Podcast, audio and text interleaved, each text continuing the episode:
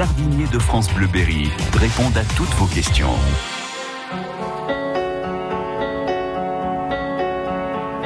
Il suffirait simplement qu'il m'appelle, qu'il m'appelle.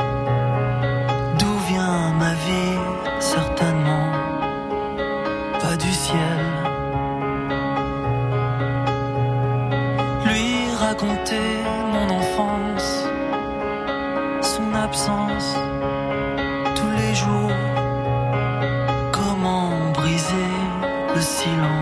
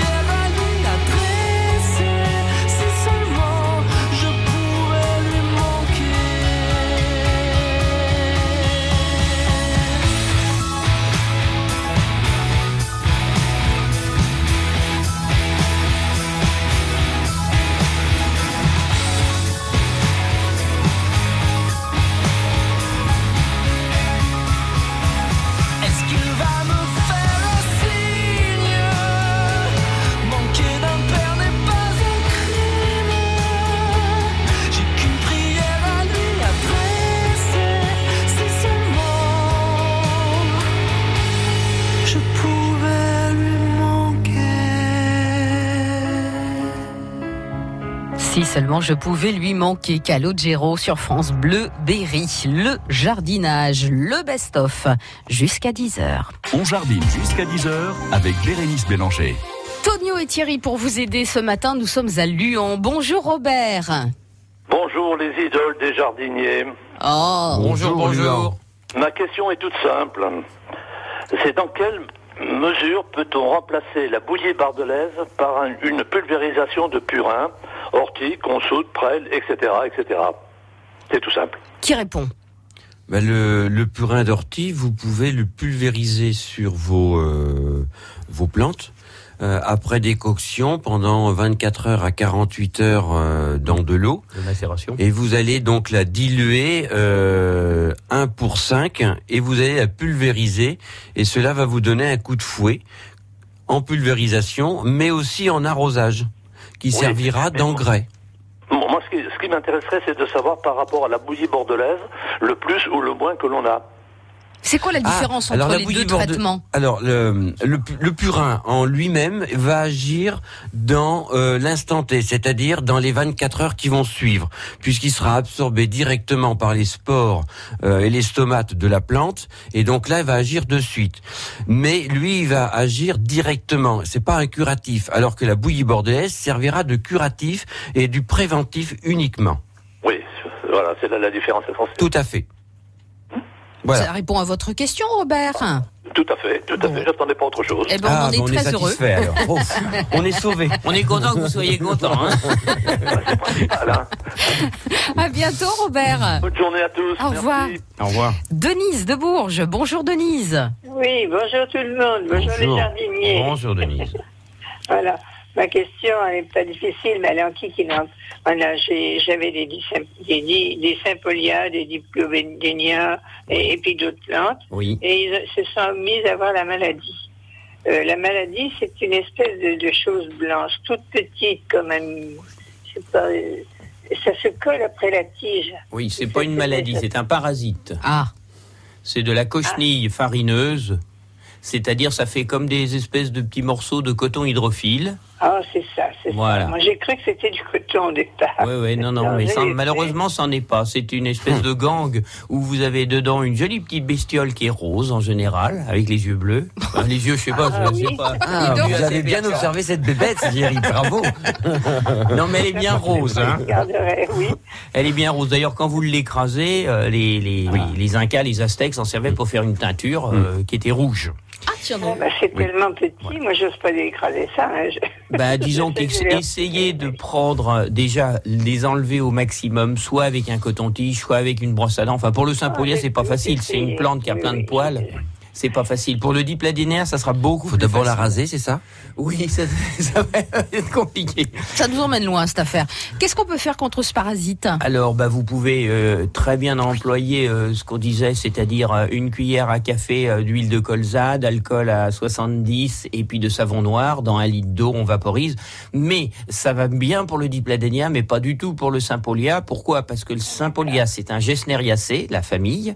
Et si vous vaporisez quelque chose sur le feuillage, vous allez tacher le feuillage. Hmm. Ah, ce serait dommage, oui. parce Voilà. des belles- Donc euh, là, belles euh, en plus de ça, alors pour le Saint-Paulia, c'est plus difficile et c'est presque plus facile parce que dans un sens, comme il y a les poils, la bestiole peine un petit peu à se mettre euh, entre les interstices. Euh, Mais euh, prenez un, soit une espèce de, de, de, de tuteur pointu pour essayer de faire le nettoyage au maximum. Ah oui, d'accord. Voilà, et sans ça, mettez un insecticide, euh, je dirais quelconque, en dehors de- du, du produit qu'on vous a conseillé. Alors pour le dipladénia, du je vous dis c'est plus puis- facile. Pardon puis, de l'huile du colza et puis. Alors, huile de colza, alcool à 70 rectifié et savon noir. Une cuillerée à café dans un litre d'eau, vous remuez bien, vous traitez et vous recommencez une heure après.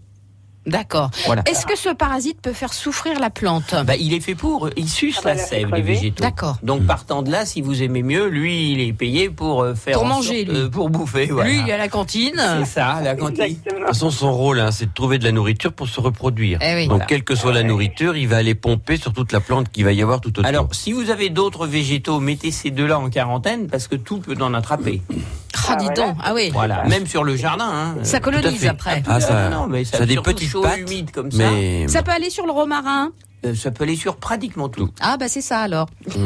et vous pouvez aussi utiliser des petites plaquettes avec euh, un prédateur dessus qui s'appelle le Cryptolaimus.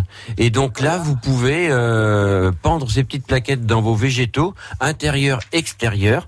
Et puis euh, ce parasite va se développer pour aller manger cette partie de coton. Ah d'accord. Voilà. On lui donne à manger. On lui donne à manger, on apporte Et On un lui autre. change les idées. Voilà. Où c'est qu'on a ce truc-là Vous pouvez trouver ça en coopérative, dans les jardineries, etc. Ça se trouve, hein, c'est Oui. facilement, hein, oui, Denise. hein. Oui.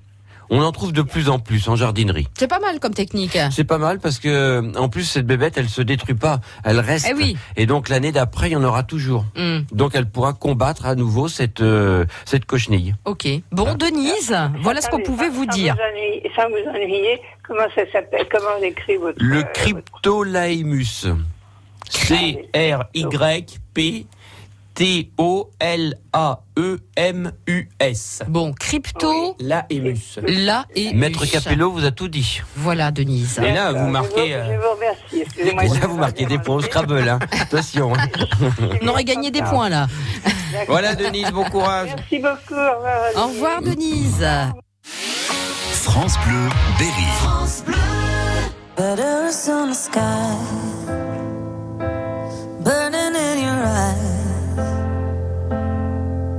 You look at me, babe, I wanna catch on fire. It's buried in my soul.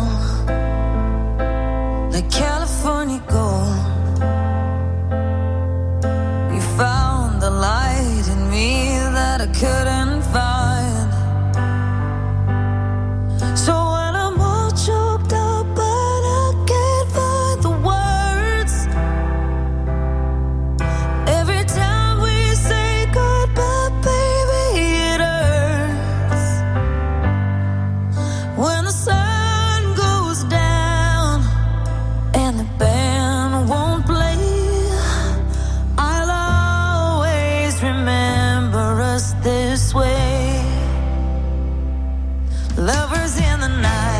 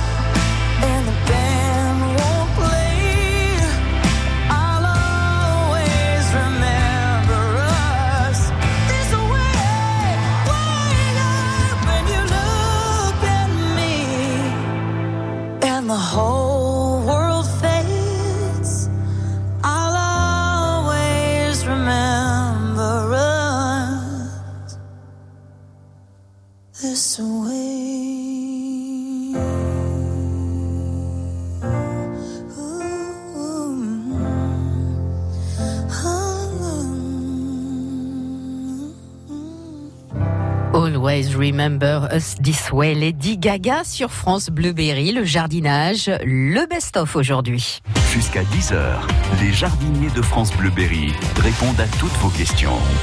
Thierry et Tonio pour vous aider, direction Mentou Salon. Bonjour Alain. Oui, bonjour Bérénice, bonjour messieurs les jardiniers. Bonjour. Euh, je vous appelle au sujet de clématites. Oui. J'en ai certaines qui sont en fin de floraison et d'autres encore en cours de floraison. Et à la suite de ces fleurs, il reste des sortes de houppes, de toupées, qui doivent sans doute être euh, des graines. C'est ça. Et j'aurais voulu savoir s'il faut couper ces houppes, et si oui, à quel moment? Alors non, parce que la plupart des variétés, mis à part euh, la Tangutala et euh, la Montana, euh, celles-ci vont se ressemer d'elles-mêmes. Les autres sont stériles. Puisque très souvent, la clématite maintenant est greffée, mis à part quelques variétés.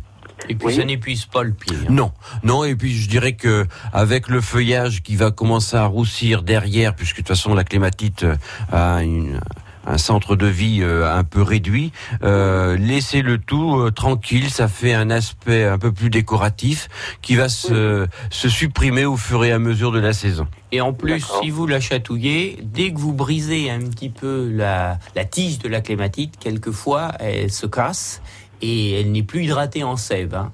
Très oui, bien. parce que ça se casse comme du verre. hein. Oui, surtout sur les persistantes, en fe- les feuillages persistants. euh, Oui, oui. Très bien. voilà. Eh bien, je vous remercie beaucoup, messieurs.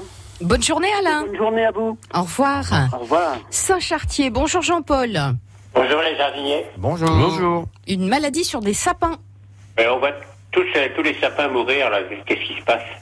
Ah, Ah, je crois que vous nous avez pas écouté la semaine dernière. Ah, qu'est-ce que vous avez dit la semaine dernière Pas des bêtises, Bérénice, que Bon, vous étiez en vacances, mais euh, votre remplaçant était là et euh, il a, je pense, lui était entendu. à la hauteur. Ah, j'ai pas dit ça. Je n'ai pas dit ça. Parce que vous Euh, êtes pas c'est pour ça, c'est uniquement dans cet esprit. J'allais y venir parce que je pense que vous mangez la soupe sur la tête. Mais bon, euh, non, les sapins, malheureusement, euh, comme on évoquait l'année dernière, euh, la semaine dernière, pardon, euh, on a des années avec une euh, des conditions climatiques de plus en plus difficiles euh, depuis 2-3 ans. Et les sapins, quand ils arrivent à un certain stade, c'est-à-dire vers le sixième, septième stade, puisqu'ils ont dix stades dans leur vie, euh, arrivent à faire des plateaux. Ah. Et ces plateaux, malheureusement, s'ils sont pas hydratés correctement, euh, ils sont pas une, une quantité d'eau importante. Et en, en zone où les sapins sont plantés, ce sont des zones plutôt acides.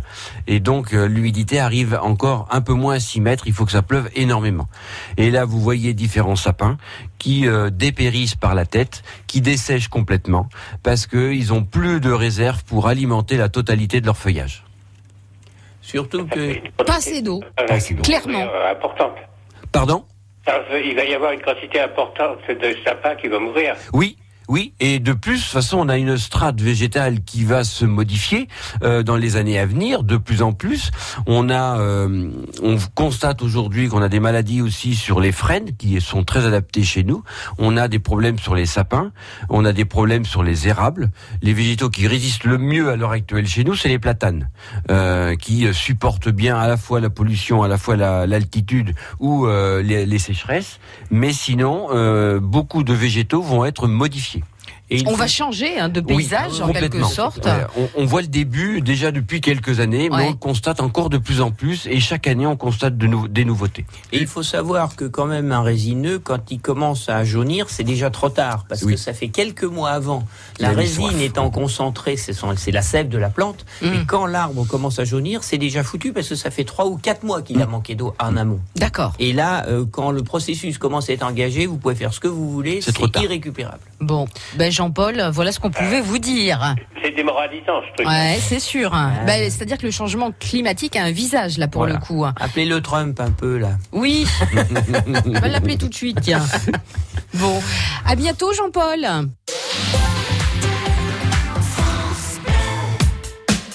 Lors de l'achat de tout appareil auditif, je vous offre, pour un euro de plus, Colibri d'Afflelou, pour regarder la télévision et entendre le téléphone en toute discrétion. Et maintenant, je peux écouter la télévision directement dans mes appareils auditifs. Et en plus, je suis le seul à entendre mon téléphone sonner. Merci à Colibri, Tafflelou. Offre Colibri valable jusqu'au 31 décembre 2019 sur les modèles de la gamme Incognito. Voir conditions en magasin, dispositif médical CE. Lire attentivement la notice, demandez conseil à votre audioprothésiste. Il est pas si fou, ce Tafflelou. À Ardentes, Châtillon-sur-Indre, Le Magny, on est bien ensemble sur France Bleu Berry.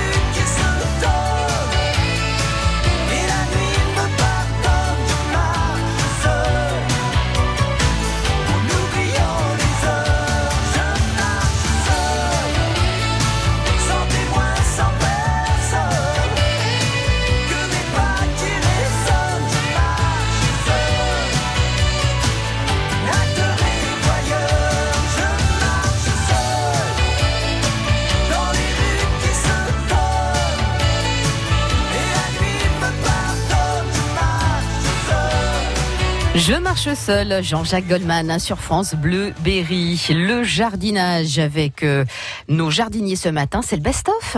On jardine jusqu'à 10h avec Bérénice Bélanger. Mento Couture, bonjour Martine. Bonjour Bérénice, bonjour Bruno et bonjour Thierry, vous allez bien? Nous allons. Sans forme. Bon, c'est parfait. Bien, moi je vous appelle, je fais vite parce qu'il y a beaucoup de monde. Euh, en fait, j'ai un ami qui a un buis centenaire. Euh, il a bien vérifié, il n'y a pas de bébête dedans, pas de chenilles, pas d'araignées ou ce genre de petites bestioles.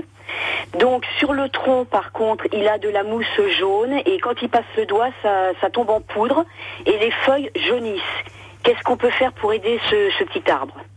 Euh, Sachant qu'il fait à peu près 5 mètres de haut. Hein. Ah, quand Oui, parce que petit Ah ouais, arbre ouais. bicentenaire, balèze, hein. petit garçon, je vais peiner à le croire. Punaise. Alors là, normalement, il doit perdre ses fruits. C'est-à-dire que la floraison est organisée, les fruits tombent, donc cette poudre peut être ses fruits. Les fruits sont euh, un peu hexagonaux, tombent au sol, euh, comme une petite bille déformée avec des, des petits picots. Des petits picots. Ouais, Est-ce que c'est ça? Euh, je ne sais pas du tout. D'accord. Bah, si vous Faudra n'apportez lui- pas de réponse, on va pas y arriver. Faudra le lui demander. D'accord. Si c'était ça. Alors si c'est ça, c'est qu'il est en pleine souffrance et il a fait sa production euh, de graines pour qu'il puisse se reproduire. Oui. Si c'est cela, faut laisser faire les choses puisque ce buis euh, est en plein cycle végétatif, tout à fait classique.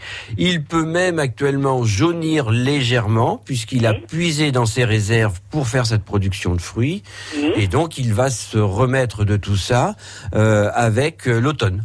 D'accord, ok. Mais de D'accord. Et façon- si jamais c'est pas ça, on fait quoi? Bah disons, quand vous parlez euh, qui fait 5 mètres de haut, dites-vous bien que s'il y a des bébêtes, elles sont pas au ras des pâquerettes, elles sont à la cime, parce que les Euh, feuilles oui, sont les plus tendres. Ah, Donc euh, vous n'allez pas pouvoir les voir. Malin la bête. Ah bah oui, elle mange ce qui est tendre, elle mange pas ce qui est vieux. Hein. Est-ce que le feuillage est abîmé Est-ce que le feuillage est abîmé ou pas? Euh, Non, non, non, non, non. Donc Tout il est vert. normal, simplement les feuilles jaunissent.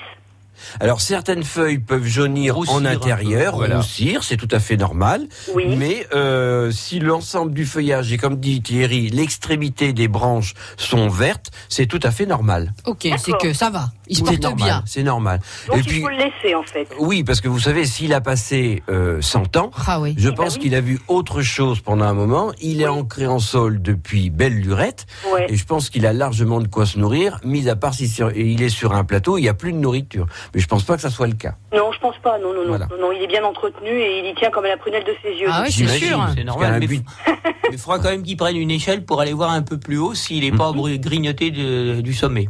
D'accord, bah écoutez, je vais, je vais lui dire de, de crapahuter là-haut et d'aller voir ce qui se passe. alors. Voilà. hein. Enquête à mener, Martine. D'accord, c'est ce qu'on va faire. Et tenez-nous au courant, hein. Oui, d'accord, pas de souci. Bah écoutez, je vous remercie beaucoup et je vous souhaite une très bonne journée à tous. De même. Bonne journée. À bientôt. Merci, Au revoir. Didier de Fussy. Bonjour Didier. Oui, bonjour.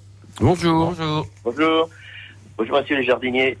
Euh, je vous appelais pour avoir un conseil sur euh, le- l'entretien des tomates greffées. Donc, j'ai planté les tomates greffées, j'ai laissé partir euh, deux, trois tiges principales et je voulais savoir s'il fallait euh, retirer toutes les, les, les gourmands qui repartent des aisselles. Ah bah oui. Comme les autres, hein. Comme Ça les autres Qu'elles soient greffées ou pas, ça change rien. hein. Ah, d'accord. Bah, Même combat. D'être greffé donne une, simplement une production plus homogène et plus forte. D'accord, Voilà, parce que euh, ils sont greffés sur des pieds bien plus vigoureux. tout à fait. Mais Voilà. l'entretien reste le même. Mais l'entretien, euh, L'entretien reste il faut chartrer votre euh, votre tomate de la même manière.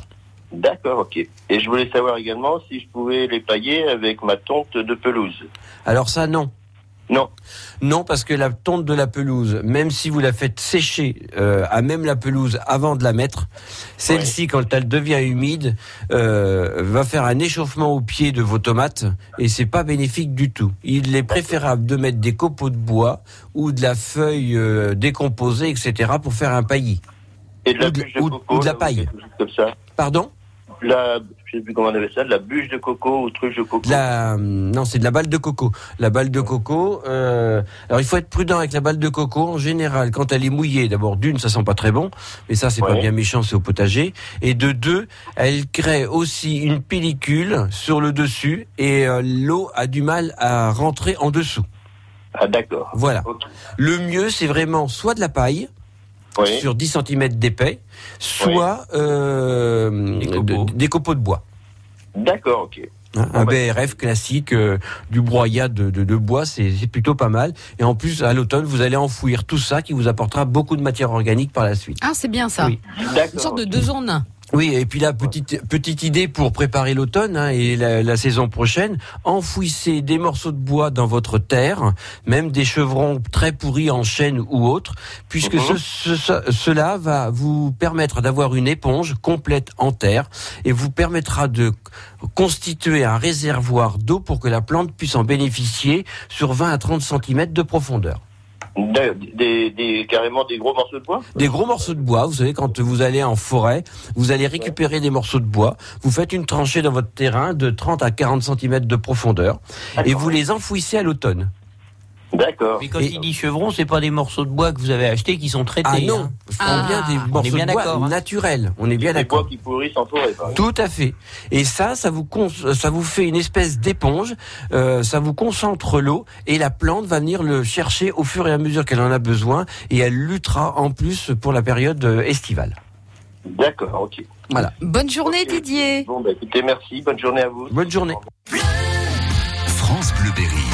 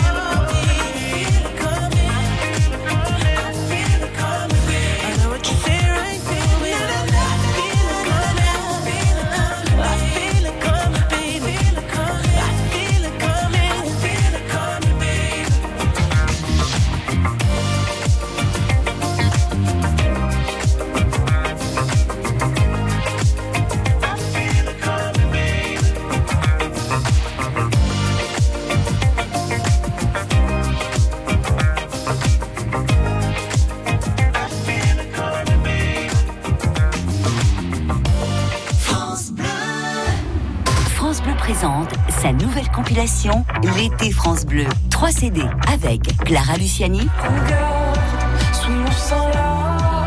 Big Flo et Oli, Florent Pagny,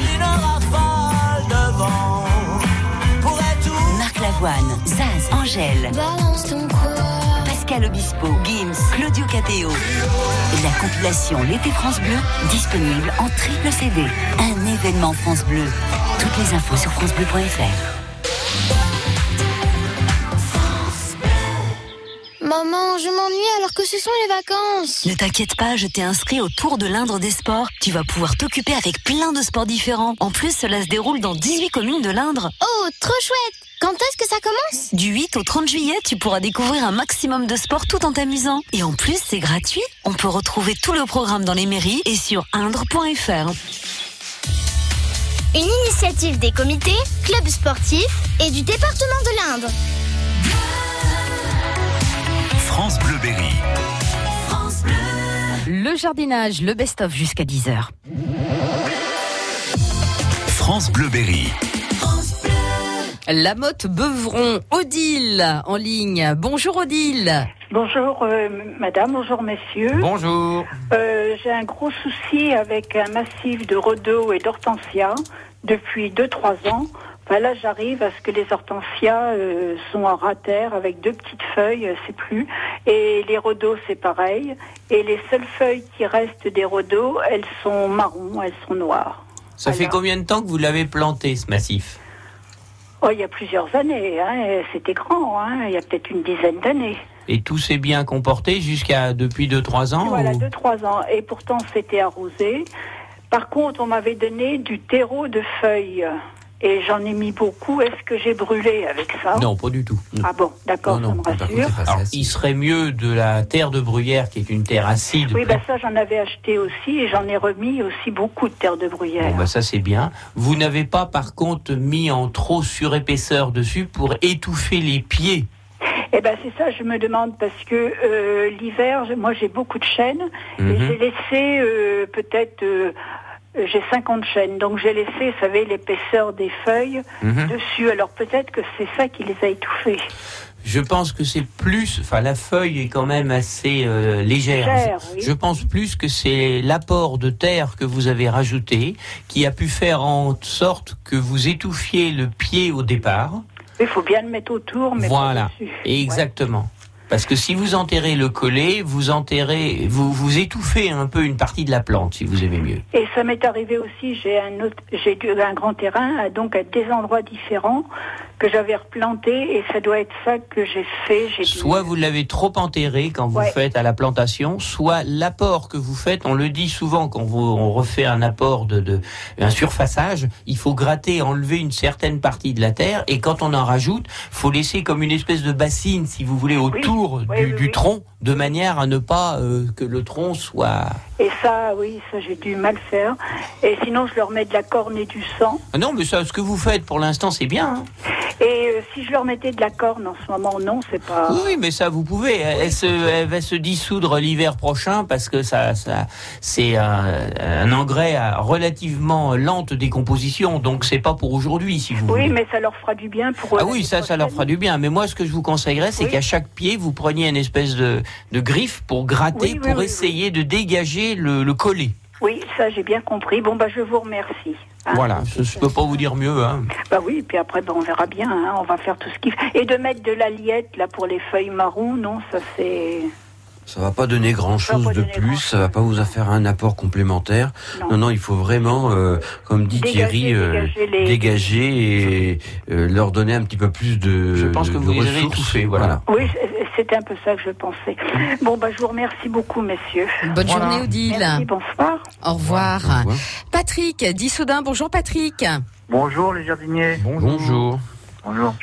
Ce serait pour savoir, euh, parce que je jette des légumes dans un supermarché, et toutes mes épluchures, je les mets dans le compost, ça craint rien.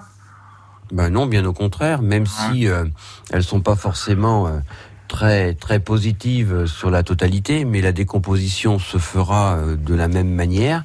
Et euh, même si vous avez quelques produits dés- indésirables à l'intérieur, euh, vous allez avoir une concentration qui reste euh, minime. Donc euh, vous pouvez mettre toutes vos épluchures sur le compost. Mais c'est vrai que ça nous inquiète de plus en plus. On se dit, ah ben, on essaie de manger des trucs sains, des fruits et légumes, hein, 5 fruits et légumes par jour, et puis on... 8 même maintenant. il Et puis maintenant, on a un petit peu de pesticides aussi. Hein, euh, Bah, c'est iné- ça. c'est inévitable, c'est Ouais. inévitable. Et ça, dès l'instant qu'on achète, euh, mis à part chez les petits producteurs ou les locaux que vous connaissez à proximité, euh, quand vous les achetez en grande surface, il C'est est- traité. C'est traité, c'est inévitable. Essayez en circuit court déjà et les acheter aux personnes que vous connaissez. Mm. Alors après, euh, moi je suis un peu plus circonspect, je vais vous expliquer pourquoi, parce qu'un jour j'avais fait venir une entreprise chez moi qui m'avait fait des belles ornières et j'avais gardé, comme vous, euh, mon compost, proprement dit. Mais dedans, bah, j'avais des pépins de melon, j'avais des pépins de tomates, et puis bah, quand j'ai voulu reboucher mes trous, bah, j'avais des melons et des tomates qui reposaient partout. C'est vrai. Ah bah ça, il n'y a pas photo. hein. La nature reprend ses droits, même si c'est stérile, Ah, c'est même trop, si c'est des F1 que ça, mais la, la plante, La vie trouve plante, ah bah non mais ça Voilà. faut pas rêver. Hein. Non, non.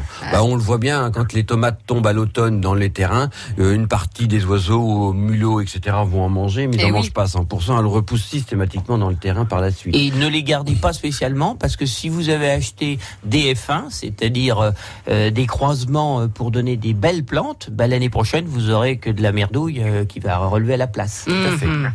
Mhm. Voilà. Mais n'hésitez pas à préparer votre compost, ça c'est très reste bénéfique. une bonne idée Ah quand oui, ça même. reste une très bonne idée.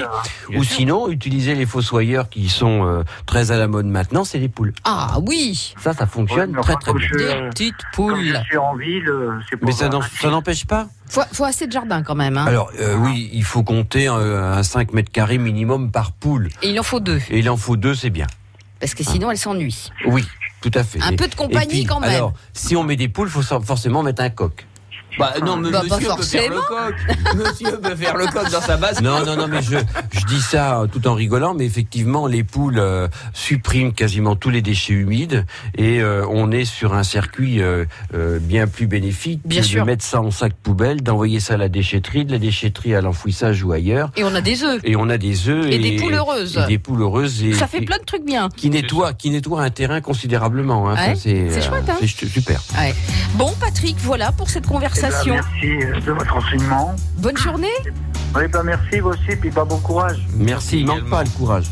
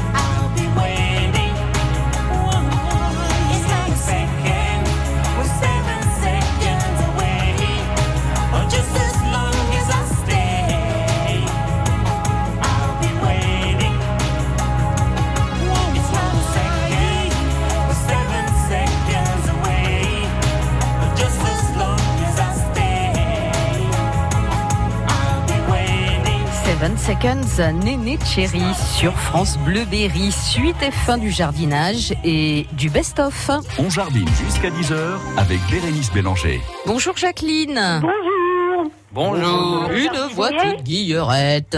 Oui. Voilà, j'ai un petit figuier issu d'une marcotte. Je voudrais le transplanter parce que je l'ai mis un endroit, dans un courant d'air. Apparemment, ça lui les, les gelées tardives lui réussissent pas du tout. Alors, à quel moment je fais ça? Eh bien, plutôt au mois de novembre. Ah, comme les autres arbres, ah, bah oui, pareil. Bon. Pareil. Vous ferez ça euh, à la tombée de, des feuilles, euh, courant novembre, là, après le 15 novembre. Ah, carrément, carrément très tard. Ah je vais le mettre dans un coin où il sera bien abrité, où il, sera réchauffé par une véranda, mais par contre, il aura beaucoup d'eau au, au pied, surtout l'hiver. Il y a un chenal pas loin et il sera... Il Alors, sera alors prudence, parce que dans votre euh, dans vos gnous, il va falloir y être prudente, puisque euh, vous risquez d'avoir des des concentrations de zinc, euh, et là, votre figuier pourrait euh, vous faire la grimace, soit ne pas pousser, parce que le zinc va bloquer les cations euh, pour le, l'échange. Zinc du... Le zinc du... Des du- gouttières. Ben oui, tout à fait. Oui, ben non, c'est c'est un, un machin en plastique. Ah bah, ça va. d'accord. Ça, ok. ça ira bien. Bon, bah ça ira alors. Mais euh, il faudra quand même avoir un drainage relativement important, ou sinon votre gouttière, il faudra mettre un petit tuyau complémentaire et que l'eau s'écoule après. Ailleurs, bah oui, c'est ce que je fais généralement, mais c'est c'est pas. Bon, bah l'hiver, ça en fait beaucoup trop, oui, c'est ça. Donc, vaut, vaut mieux pas qu'il soit gavé d'eau. Non, non, vaut mieux pas qu'il soit ben, gavé d'eau. Je non. sais pas ce que je vais faire de lui alors. Méf- Méfiez-vous quand même de l'endroit où vous voulez le mettre, parce que c'est un arbre qui peut devenir quand même d'une certaine taille, et il faut pas le mettre trop près du mur. Bah oui, je sais, mais, mais, mais, mais, mais, mais bon, ben si, si. Eh ben, bah, pas m'aimer dans les orties, hein. Faut racheter le voisin, le, racheter le terrain du voisin. C'est vrai qu'il avait, du- il a du tuf au pied, mais il s'y plaisait quand même. Mais alors, les gelées tardives, là, il aime pas du tout. Ah ben ça, ça dépend de la variété après que vous avez mise, mais. euh, Bah, pourtant, c'est des, euh, ça avait été marcoté avec une, euh, des figuiers que- qui étaient très, qui étaient très contents de, d'eux, où les étaient à 5 km de chez moi. Ah, je suis navrée, parce que qu'est-ce que je vais faire de lui, ce brave? Bah, c'est le jeu, ma pauvre Lucette. Bah oui. Hein. Ah non, moi, je- Quand on veut accueillir les, les, les gens d'extérieur, après, il faut savoir ce qu'on en fait. Hein. Voilà, faut, quand on déracine l'arbre, c'est pareil. Bon, et en tout cas, attention à l'endroit où on le, le plante, hein, parce fait. que pas trop près des, des, des murs, parce que c'est un arbre qui a tendance à, à prendre ses aises. Euh, bonne journée, Jacqueline. Et puis Thierry, on va terminer avec vous, puisque vous avez une réponse courrier. Eh ben, je réponds à une autre Jacqueline de Maillet qui m'envoie des feuilles euh, de spatifilum, mais c'est pas du tout un spatifilum, c'est un anthurium, chère Jacqueline, et qui me dit qu'elle est mangée par des parasites, et c'est pas un parasite du tout. ça, bah, Vous n'avez qu'à dire que notre auditrice a tout faux. Ben, pas loin, mais un petit peu quand même. Non, c'est pas un parasite, hein, ça serait plutôt une petite maladie ou un manque de quelque chose. Donc moi, je serais vous, je le mets dehors, sous un arbre, mi-ombre, donc euh, le maximum de lumière, mais pas de soleil direct. Vous mettez un engrais à plantes fleuries. Et partant de là, vous l'arrosez une fois par semaine, parce que le, le, le produit que vous avez mis dessus, la cuillère à soupe, colza, savon noir, alcool à 70, ça lui a rien fait du tout, ça l'a fait un petit peu collant au niveau des feuilles, mais c'est pas un parasite qui vous fait ces petits trous, donc euh, mettez-le en extérieur, donnez-lui à manger, mi-ombre, et ça devrait rentrer dans l'ordre. Réécoutez ce rendez-vous sur FranceBleu.fr.